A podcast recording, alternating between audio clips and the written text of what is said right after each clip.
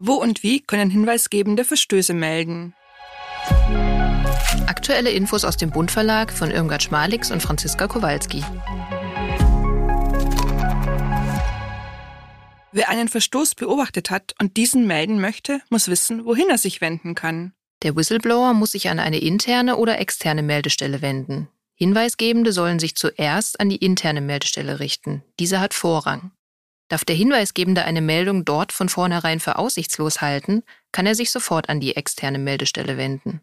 Und wenn die interne Meldestelle die Meldung nicht weiterverfolgt oder das Verfahren eingestellt hat, können Hinweisgebende noch die externe Meldestelle anrufen.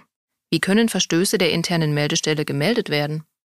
Das hängt davon ab, für welchen Meldekanal sich das Unternehmen bzw. die Behörde entschieden hat. Möglich ist ein elektronisches Hinweisgebersystem. Möglich ist aber auch, eine Meldung bei der Person, die die Meldestelle besetzt, zu machen. Persönlich, schriftlich, telefonisch oder per E-Mail. Ganz wichtig ist, dass die Vertraulichkeit gewährleistet wird. Die Identität des Whistleblowers und der von einer Meldung betroffenen Person sind zu schützen. Daher lässt das Gesetz auch anonyme Meldungen zu. Aus Gründen der Vertraulichkeit ist das Besetzen der Meldestelle mit einem Rechtsanwalt zu empfehlen, denn dieser ist schon aufgrund seiner berufsrechtlichen Pflichten zur Vertraulichkeit verpflichtet. Wir empfehlen allen Betriebs- und Personalräten das E-Learning zum neuen Hinweisgeberschutzgesetz und den Kommentar Hinweisgeberschutzgesetz von Peter Wedde, beides aus dem Bund Verlag. Nähere Informationen in den Show Notes. Und in Folge 5 geht es um die Frage, wie der Schutz der Hinweisgebenden aussieht.